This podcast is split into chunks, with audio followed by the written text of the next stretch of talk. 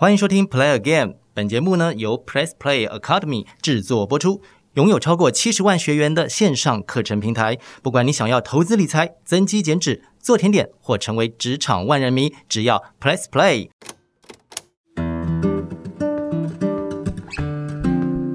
欢迎收听 Play Again，我是陈俊昌，我是黄子佼。娇哥，今天要来讲的这个题目，哇！超级的申论题，但是也有好多好多不同的角度，你可以去切入，看看怎么去聊聊这两座华语乐坛的山头，就是飞碟唱片跟滚石唱片。呃，那个时代呢，台湾的本土唱片公司呢，非常非常的兴盛。老实讲，这两家呢，我自己都觉得他们是迟到的，就是并不是最早开始带起华语歌坛的两大山头。但是他们带来的是另外一种状态哈，以我的理解了哈，比如说，我觉得飞碟唱片是非常非常商业的，而且很懂得操作的。包装呢就非常的日系啊，然后呢，当然他们也很国际化的，后来引进了包括像是马丹娜很多人的西洋作品。那滚石呢，就是稍微比较文青一点点，哎，有一些坚持，但偶尔呢看到别人做一些呃小虎队呢，他也会来个滚石小子，可是肯定就不会是他们的代表作，因为那就很不滚石嘛。然后呢，滚石呢跟飞碟都有很多的卫星公司哈，比如说李寿全的制作公司呢，就把很多艺人啊带入了。飞碟，翁孝良的制作公司呢，就发掘了张雨生啊，或者是陶晶莹啊，也都带进了飞碟。那滚石也一样，有很多的子公司，这些子公司呢，都是什么石什么石啊，后来还进化到魔岩嘛，啊，岩石也是一种石嘛。我觉得这两家公司在某些的结构上面是雷同的。不过你记不记得，其实最早滚石是先创办的嘛？是。那飞碟创办人根本就是从滚石过去的嘛？对，这是我们后来开始可以找到一些资料，在追逐着滚石跟飞碟他们的音乐，也闻得到一些竞争的火药味的时候，第一时刻会想到说啊，什么？对，原来 shock。飞碟的老板以前在滚石出过唱片，还是零零一编号的。然后他们竟然是出走了滚石之后，才有日后我们所看到或听到的那些啊争锋交汇啊，或者是竞争这样子的场景出现。对，刚刚你讲的是吴楚楚老师嘛，对不对？第一张跟这个李丽芬，哦，还有潘越云三人转。那那那我我觉得这个很有趣的是，后来我才发现啊，就是包括另外一位创办人啊，就是彭国华先生，呃，也得过金曲奖的。特别贡献奖啊，小燕姐的先生，然后呃，他呢原来也在滚石待过啊，不过因为他普遍来讲，整体而言是比较低调的，他不像不像吴老师，吴老师。到这几年都还在民歌餐厅唱歌哈，他很爱音乐哈，爱舞台。彭先生是非常低调的一个才子鬼才。那么在很多的滚石历史里面，也才发现啊，原来他也在。还有一个名字我也觉得很有趣，也是我后来才知道的。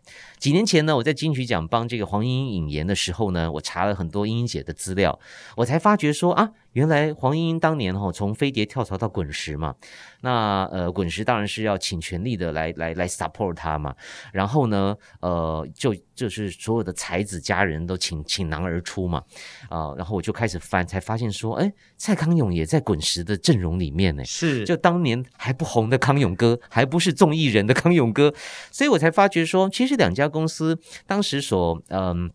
交织的可能是一种台湾的新文化的氛围，呃，很棒的才子、很棒的才女都会在这两家公司的幕后出现，当然也可能跳来跳去、跳来跳去，对不对？这个比拼的气氛其实从命名就开始了耶，先有滚石哦，那坊间就有一种说法，我们跳出去之后要比你厉害，我要飞上天，对你在地上滚是不是？我就在天上飞，好幼稚哦，这些大人。而且以前隐隐约约都有听过，或报纸上面有讲过，说他们针对了某些宣传的政策，还叫做什么？灭飞计划，灭飞。就灭掉飞碟，或是碎石计划。哎呦喂呀！这个以往我们都是看媒体、看文章在写。前阵子我听到了滚石的元老王方谷包谷哥，他真的亲口有说出了“灭飞”这几个字的时候，哦，我心里那种震撼，就觉得。见证历史。灭飞不是杀虫剂吗？对，你看那么好玩吧？那个时候就是会会议桌上面的一种一种战斗的这个名词就对了。由当事人自己说出来的时候，太妙了，好像这个历史就获得了验证了呀。但确实是很厉害了，因为当年就像我刚刚讲的，台湾其实已经有很多本土唱片公司了啊。随便讲一个，像歌林哈，他就已经创造过好多的巨星了。那还有飞林也是啊，飞林旗下也是有好多哈，金佩珊呐，哈，罗时丰啊，张秀清都能从那里发光的。可是滚石跟飞碟带来的我自己的心情的感触是比较潮，就是更加的呃有一种国际感。好，包括我刚刚讲西洋唱片嘛，哦，你有马丹娜是不是？那滚石有惠尼休斯顿，对，就是苏朗某书丁跟国际接轨哈，这是必须的，而且是合法的哦，就是所谓的官方代理版。那其中呢，我就讲这西洋唱片啊，我就觉得这个呃飞碟有一种很奇怪的坚持，他们永远都是用那个银色的卡带包装，对对不对？就管你是谁啦，管你国外的设计长怎么样，我一到了台湾哈，比如说马丹娜，那封面是原版的封面，但是侧标一定是银色的底，这一点我一直觉得很酷，也很奇怪。嗯，以前逛唱片行的时候，真的就是以区块来分的，哎，宝丽金就是红色的，对，好像这是一种识别哈，对，然后。滚石呢，早期也有不同的一些。滚石如果是西洋的话，它的颜色真的比较多，它就就蓝的、橘的什么都有。但是你讲说，如果以分区的话，那确实飞碟那个一字排开哈，就远远的就知道啊，这就是飞碟的新专辑啦。对，这就是在西洋代理的部分，也是他们另外一个很大的战场。没错，国际厂牌还没有进入到台湾的这个市场当中的，就是他们等于像先头部队哦，开始去呃买版权，然后呢呃有系统性。的去发行，而且也不只是发行所谓的流行歌手的作品啊，像我记得当年滚石把 Motown 都带进来了，就是西洋的黑人音乐的经典品牌。是，然后呢，飞碟呢也把像喜多郎这样子的呃演奏大师也带到台湾来啊，真的我觉得是功德无量了，因为毕竟我们就有中文的解释了啊，就可以清楚的知道他们原版的文案想分享的意念。但是最重要的还是华语歌坛的战争。讲到了华语歌坛战争，从呃专辑的发片期，然后到它的宣传的模式，甚至主打歌怎么选呢？哎，每个公司每个 team。他们都有他们的作战方针，在那个时候，几乎是一家唱片公司一个月会有好像六七张的片子这样子密集的出版。这个我可以从另外一个唱片人的故事来跟大家分享哈。有一个知名的设计师叫李明道老师，阿 Kibo 老师呢，他在当年也是滚石封面的御用设计师，他就曾经说过哈，那个时候真的忙不过来，从他一个人开始。然后呢，就发现滚石所有的唱片几乎都包给他啊，一个人怎么画得完？那个时候苹果电脑什么可能也没有现在那么方便嘛，软体，所以他后来就成立工作室。他是真的为了滚石的 case 必须招兵买马，因为人手不够，你就知道那个出片量有多庞大。那当然呢，也就因此呢，呃，产生了一个供应链嘛，像就诞生了好多呃，比如说像呃杜达雄老师啊啊这些所谓的设计师也开始去呃帮这些唱片做。包装，然后呢？当然，我认为最激烈的还是在于音乐人的一个抢夺。嗯，从台前的歌手到幕后的制作人，两家公司，我自己当时身为一个小乐迷，哈。是觉得有点爽，好好玩哦！就你们，你们这个 就是在那里你争我夺啊！可是呢，我们就赚到了很多很厉害的歌啊！焦哥，你讲的应该就是黄莺莺跑到了滚石，然后滚石的潘越云跑到了飞碟，这是其中一个而已吧？应该不止吧？李寿全先在滚石发了第一张之后呢，才到了飞碟出版了那一张让大家熟悉、收录了张三的歌的八又二分之一。对呀，然后呢，还有比如说，在这个呃他们的这个阵容上面哈，这像我刚刚提到，就是当你有了一个偶像天团小虎队的时候，滚石呢就来一个滚石小子。我在这两年才发现，原来幕后呢滚石小子的召集哦啊，非常非常的严谨哎。比如说呃，他的总召集人是孙德荣先生哇，也就是后来打造了呃乔杰利王国的这位。大咖孙总对孙总呢，那个时候还没有五五六六啊，还没有七朵花，可是他已经在帮滚石做滚石小子。我是到这几年才发现的，因为那个时候我还小，我哪知道孙总是谁啊？是。然后你知道孙孙总的呃评审团，因为他们要去做海选嘛，阵容也很坚强哎，就是滚石小子四个人哈，在孙总的带领之下，然后再交给包括张信哲，也就是滚石的歌手等人来做评审团，才选出了这四个人呢。那当然，这个 PK 的意味是很浓厚的，因为小虎队的后台也很硬嘛，有小燕姐嘛啊，当时制作的节目在华视，然后选出来，呃，然后有有有师兄姜育恒来带嘛，所以我觉得这个。所谓的台前幕后的较劲哦，真的数都数不清。至于你讲这个潘越云跟黄英哦，我真的觉得是太经典了，因为这两个人都是票房保证。我其实很好奇，他们怎么会挖得动诶，因为像潘越云几乎是跟滚石画上等号的呀，不是吗？那个时候是不是歌手都想要寻求突破？当他们跳到对方公司的时候，哎，都有自己的一个 production house 哎。像黄莺就有翠喜工作室就出现了，潘越云更妙了啊啊！离开了滚石，他的工作室名称叫做月石啊，就叫超越滚石 吗？想要超越滚石，哎，这真的是这个这些大人真的是很有梗哎啊！就在飞碟唱片也发行了一系列的作品，对对对，也是因为有自己的工作室哦，他们拥有了自己的音乐的版权，到现在很多的串流平台，或是说你走复刻的专辑。这两位大姐姐的这几张经典的作品，都还一直没有再浮上台面来。为什么？可能版权还没有去。整理这些姐姐们还没有签字吧？真的假的？所以有些作品他们在在跳槽这前后，呃，可能有一些版权的问题，就在数位串流是听不到的。是，所以你看看，真的要去找一些二手的唱片或 CD。好，那这两个人对我来讲哦，真的是一个呃很重要的回忆。嗯，因为呃黄莺当年在很多唱片公司都待过了，可是到了飞碟之后，我记得他就更加的潮，就如同我刚刚讲的，透过整个体系的包装。呃，来自星海的消息，现在流行什么？呃，然后雪在烧，呃，搭配的影视的作品，我觉得英姐在那个阶段呢，呃，应该真的有更上一层楼的 feel 啦。那潘云就不用讲了，你看天天天蓝啊，金力基雕楼那个滚石，呃，除了他自己也很风光之外，我相信也帮滚石进账不少啦。虽然我认为潘姐哦，真的有一些叛逆的成分在。在她很红很红，她明明就可以好好唱情歌的阶段，她就出了几个比较特别的作品，像《对你的十个疑问》啊，翻唱了很多呃欧洲的歌，很冷门，可是那张专辑真好听，《沙之吻》非常的前卫，可是也一样不会卖，它毕竟没有像呃《天天天蓝》那么的 elegant，那么的优雅，或是无言的歌哦，那是它的符号，可是。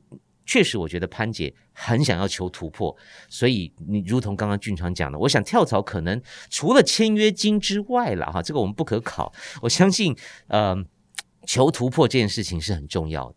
那包括英英姐，虽然她在飞碟已经这么风光了，可是我在想，也许她也想追求一种更深厚的人文情怀。那这个时候或许就会想到滚石，因为滚石里面有很多才子，都都都那种。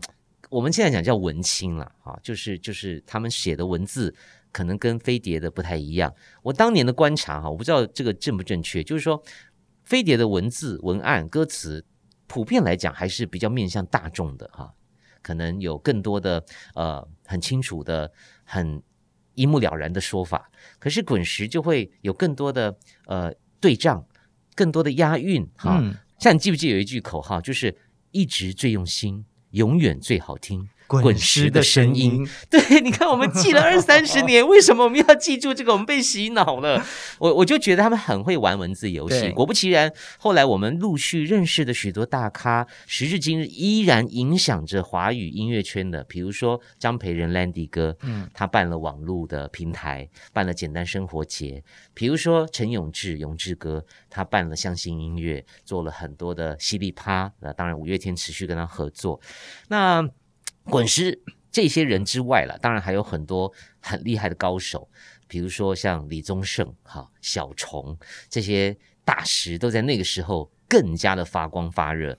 呃，包括陈升从幕后走到幕前，也是在在这个子公司跟滚石的合作开始的，然后也成为滚石制作部非常重要的一个大咖。黄韵玲也是嘛，从一个小助理啊，然后变成了歌手，也成为制作部的重要的人士。呃。那反过来讲，飞碟也很厉害，陈乐融、陈大力、陈秀楠三成哦，这三成有够厉害，写什么就卖什么，永远都在排行榜的前端。而且哦，我觉得他们也都有一种点石成金的魔力。比如说，像我记得叶欢，哎呀，这个长得挺漂亮的，也是一炮而红。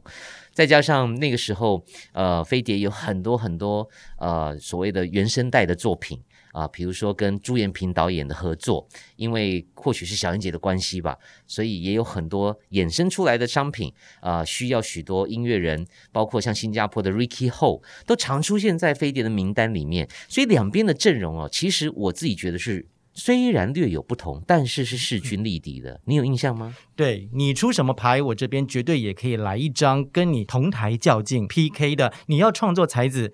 我这边有，你要有浪子，这边是王杰，我这边也有一个很不羁的陈升。焦哥，你知道吗？我觉得做唱片的人很迷信，他们有一些很迷信的氛围，是后来我们这些乐迷组织起来之后呢，觉得很好笑的。嗯，比方说这两家公司哈。零零四这个号码没有给任何一张唱片用，怎么可能啊？你死啊，就死啦！怎么可能？这样就不会卖啊？你说他的他的唱片编号没有是？大家可以去密切留意，飞碟没有零零四，滚石没有零零四，这么迷信哦？滚石更厉害了，我习惯是照着编号来收这专辑的嘛啊！如果有错的话，也欢迎各位听众来给我们指正或者是分享。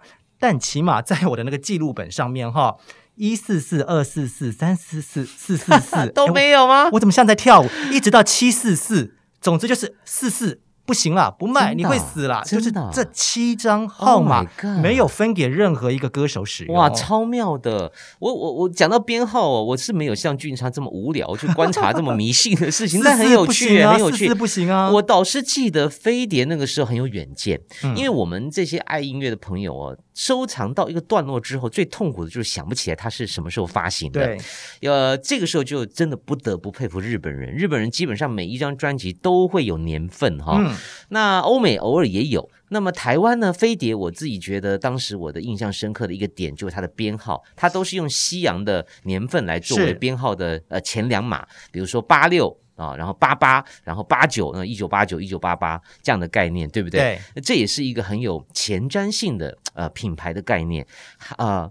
另外还有一个事情，我突然想到哈，就是他们这个抢夺的过程里面哈，我觉得就是这个这个我自己最。惊吓的应该是陶大伟哦，陶叔叔，因为那个时候两家公司是刚开始。那你我们刚刚提到像潘越云呢、黄莺莺都是呃两家公司已经很红了，这两位歌手也已经是功成名就了。你挖我的，我就挖你的。可是我认为陶叔叔可能是华语歌坛里面超级厉害的先锋部队，嗯，比如说当年的歌林唱片。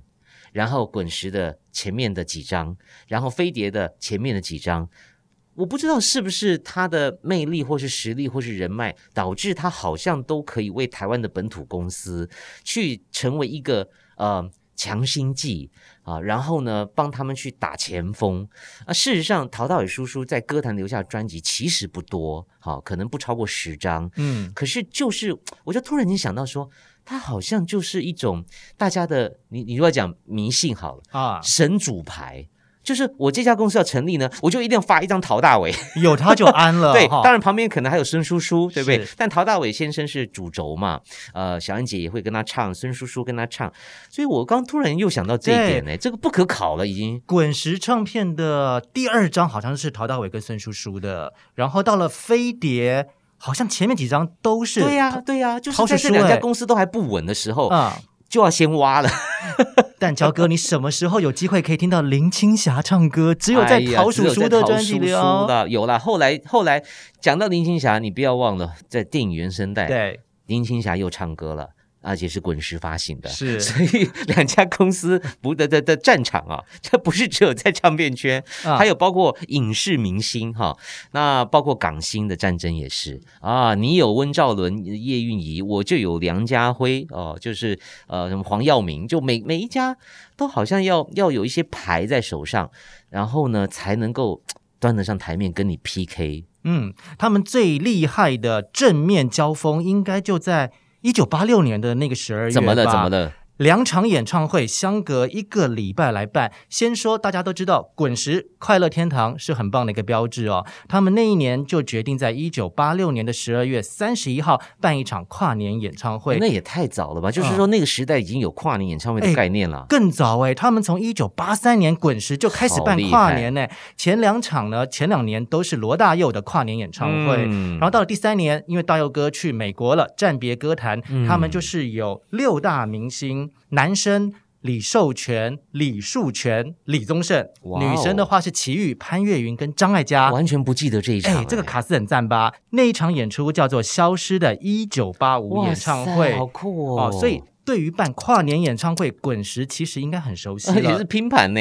嗯，他们就排定了，那下一年一九八六的时候，对，就叫快乐天堂，因为那一年呢，动物园搬家，然后有这样子的一个合唱曲出来。嗯，可是没想到哈。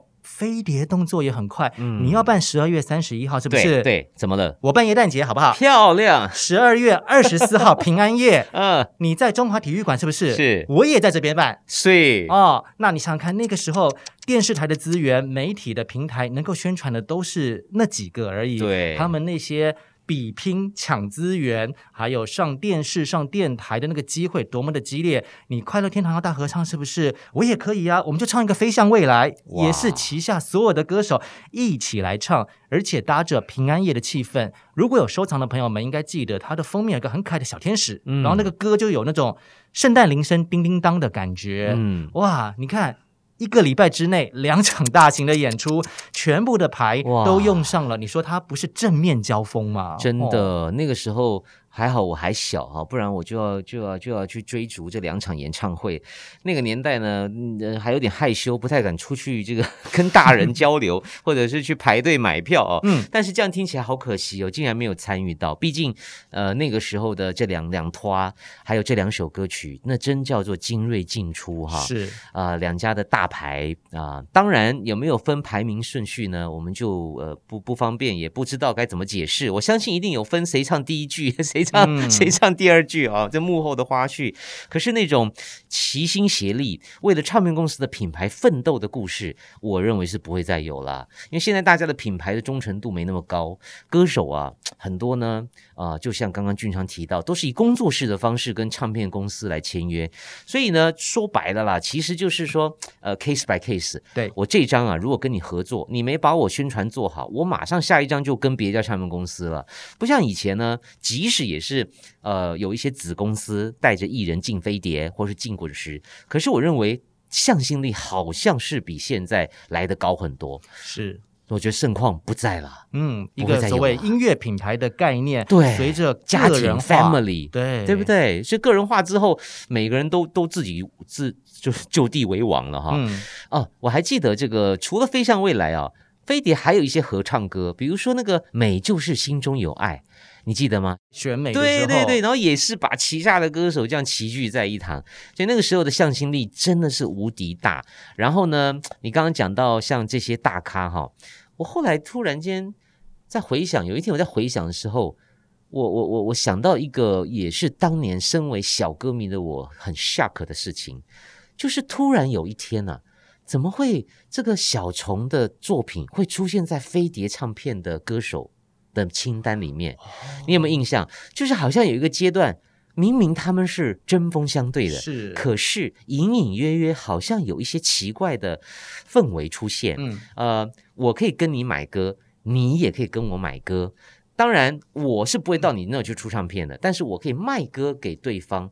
你有印象吗？有一阵子是歌都不能卖的耶。对，其实最早拜托求李宗盛，对不对？帮我写歌，小虫不不行，那个是我的镇台之宝，那个叫壁垒分明。所以我现在有点有点模糊哈，这个印象到底是怎么开始？就是说，呃，为什么会在某一个 timing，你的创作人可以出现在我的歌手的阵容里面？焦哥讲到这个歌曲的版权的安排，我就想到了李宗盛当时写了《油麻菜籽》给蔡琴唱啊，但是他当年自己的作品选要唱回这首歌的时候，第一版铺货完之后，马上飞碟就来警告了，说不能收录这首歌曲。哎，这么这么严格？对，那个时候的词曲的版权的限制呢，他马上抽换了第二版。哇塞，好猛哦！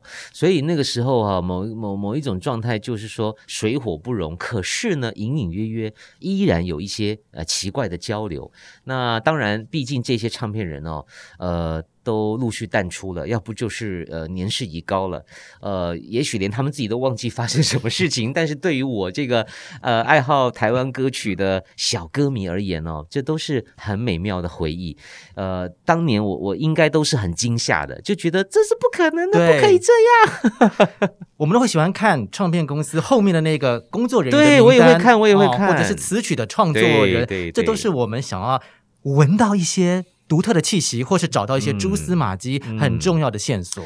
再回到刚刚我所提到的，就是两家公司的合纵联合的经营模式啊。呃，我印象好深刻哦。我记得当年飞碟其实本来自己的咖也不错嗯，然后呢，慢慢的又加入了许多呃厉害的狠角色。你记不记得飞鹰三叔就在那个时候出现了？刘文正所发掘的三个女生，对，然后陆陆续续的在飞碟唱片出版他们自己的个人专辑啊，刘大哥带着他们上电视。当年呢，有一个娱乐圈的霸主叫做小燕姐哈，所以我都在怀疑哈，这个背后哈，这些人脉哈，到底是安装来了哈？那么，当然，后来刘大哥这个事业稳定之后呢，就离开了飞碟了嘛，就成立了飞鹰嘛，啊，旗下的三位姑娘，甚至巫启贤，就他自己发行了。但是那样子的一个合作模式，我觉得也非常的有趣。呃，当然，滚石也有他自己的很强大的一些阵容班底。我们后来所认识的许多所谓的呃金头脑，比如说像张宏志老师啊，都在。滚石的许多唱片的名单里面出现过，嗯，这是让我觉得一个最感动的事情，因为那个时候虽然是有竞争啦，可是这些英雄好汉哈，好像大家也都蛮乐于一起去创造一些什么，包括一起去创造利润嘛，嗯，这一点也是我觉得相对来讲很值得我们怀念跟学习的地方。我补充一个金头脑，刚才焦哥提到的蔡康永大哥啊，他最经典的坊间乐迷呢，真香要收藏的，就是在陈淑华《梦醒时分》那张专辑。跟你说，听你说，你在工作人员的名单当中会有看到文案，蔡康永啊，哎，可是，在 CD 当中，哎，找不到呢，好奇怪哦。哦，当年是不是因为排版，因为那个字数的限制哦？是没有的。哎呀，简单讲就是他那时候太小看。哎呀，这个我不好说。你说，所以所以要删呢，就把这个删掉好了。是，那当年的试售版的唱片，它其实也就是采用了录音带的那一张歌词纸，那里面才有康永哥。很精彩的文字介绍，太厉害了。好，要来比是不是？好，那我再端出一个飞碟的。有一天我在听陶叔叔的专辑，那当年其实如果以陶大伟叔叔出片的数量来讲，他在飞碟留下的是最多的。对，包括儿童的故事的童谣的作品哈，还一次出两张哈，也是赚我两笔这样啊。还有刚刚讲的林青霞，叫亲亲我的爱，还有他跟小燕姐，还有孙小毛，太多了，在飞碟。然后我就看到王伟忠的名字哦，伟忠哥的名字也在所谓的工作名单，所以这就是我跟俊昌最最最开心的，就是我们很幸运的经历过一些后来超级成功的。哎，张宏志有多成功？你告诉我，王伟忠有多成功？蔡康永有多成功？可是那个时候，我相信他们都可能是刚学成归来啊，或者是刚刚刚进社会电视圈呢，然后所有人的才华集结。在一块儿打造的这样的作品哈，那包括你刚提到李寿全老师哦，他真的是很奇妙就一下在滚石，一下在飞碟，然后还挖掘了王杰，就他也是一个很传奇的人物。然后呢，你看王杰那时候红到不行，可是王杰跟李寿全，你会觉得好像不是同一个宇宙的，可是却同样也可以呃成为唱片圈的经典作品。所以这些人的才华是我最敬仰、最佩服的。还有就是很多的故事啊。也挺好玩的，像周华健啊，在他还没有真的成为一个畅销歌手之前，他在别家唱片公司出过唱片嘛？哎，到滚石也不是马上衔接，他得先去做助理，然后呢，先去唱和声啊。在陈淑华的歌前奏，你可能会听到和声，就是周华健；在黄韵玲的歌《下午茶》里面的粤语一个对话啊，好像在茶楼里面、茶餐厅里面的对话也是周华健。然后慢慢的才有机会轮到他出唱片。所以我刚刚讲到，就是说，除了这个才子云集之外，那个时代有一种呃，好像师徒制吧。好像要先蹲点，你要先蹲马步，然后一步一步的走上那那那一刻。了解。张信哲也曾经呢，呃，做过助理，对，然后自己。包他的试听片，寄到寄到电台给 DJ，我觉得那个也是一个很酷的年代。就是说很多事情呢，你要从头开始，你要呃放低姿态。那现在的呃新人，我不知道呃愿不愿意做这么多苦差事哈，跟着旁边学习，但也因此也增加了很多挖宝的乐趣。下次大家再回头 play again 飞碟滚石唱片的时候，你可以去找找名单，或许你会发现哦，原来这个文案是蔡康永哦。原来这首歌的和音是周华健，有非常多好玩的故事啊，都值得你 play again。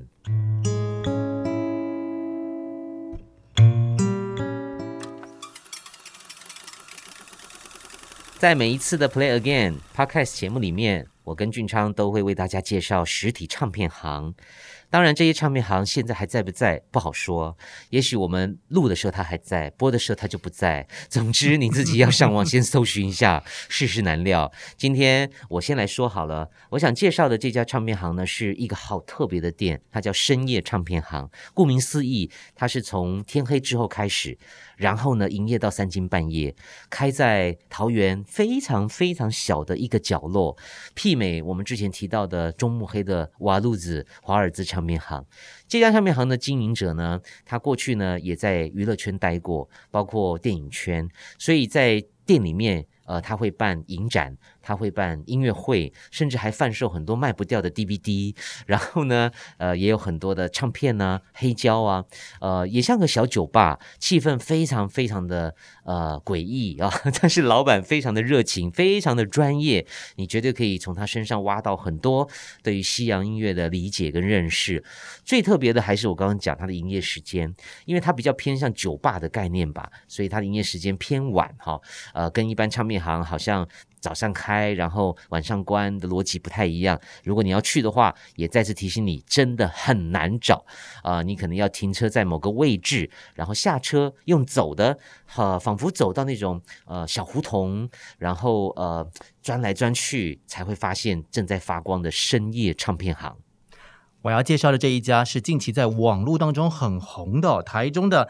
感伤唱片行一样，他家做唱片行，其实他是以贩卖录音带来作为大家所熟知的一个元素。其实我第一次看到他的时候，他是在。路边的一个货柜屋里面，哎，在那个时候，在成品的绿园道有一个创意实验空间，嗯，让一些有意思的商店可以利用这个货柜屋的空间来做摆设。它里面还切了三分之一给一个咖啡厅去卖咖啡 哦，这么这么草创。对，可是我们这种人对远远的，哎，好像是黑胶的标志，或是卡带的标志，雷达开了，雷达开了，就走进去，哦。货柜屋里面竟然就摆放了好多卡带，那个时候卡带还没有那么的流行，或者是风潮又回来，原来老板就开始这样子做着起来。不过到现在二零二一年，他已经有一个自己的店铺了，呃，也是可以喝咖啡，有很棒的展览，有的时候也会办一些演讲或者是小型的演出。那门口三不五时会配合着主题有一些布置或者是绘画啦。我觉得很多的朋友们来这边，你喝杯咖啡或是打个卡，老板也很大方的是，你想听什么音乐，他就会来帮你播放，感受到那种类比音乐，透过他还蛮棒的音响播放出来的感动。嗯，最妙的是他在二零二一年竟然还延伸了一个算是小分店在台北。嗯，在我们台北的小岛里，哇，知名设计师他打造的一个。咖啡厅吗？还是空间啊？焦哥怎么定义啊？那个地方太有意思了。对，这个方旭中老师，呃，当然很多朋友可能对他有一点印象哦。那他打造这个空间，就像俊昌讲的，或许他是个咖啡厅，但是我我在想哈，咖啡厅是一种手段啦，就是希望大家进来听听不同的声音啦。他们也希望在现场透过 Open Studio 的录制，对，记录一些访谈。那感伤唱片行的老板呢，也在这里带了很多好货，在那个非常。呃神秘的地下室，那个大概进去三个人就空气不太好了。然后是以前的防空洞哎，对对对，所以它很长很狭小，然后很窄，你的转身都会撞到的，你知道？但是就是很有 feel 嘛。呃，装潢也做得非常好，同时也找来了呃硬体的达人，提供了一些音响的古董，在那里做展售。所以这是一个从台中。感伤唱片行延伸到台北小岛里咖啡厅展演空间当中的一个分店，老板就是很喜欢这样子到处去摆摊呢。他已经有自己的店了，三不五时在台北的一些音乐市集或是活动，他真的又背着这些卡带又来台北了。然后我还记得还红到香港去，他也背到香港去了，真的很厉害。他可以算是台湾的卡带复兴的代表，有机会大家记得去支持一下哦。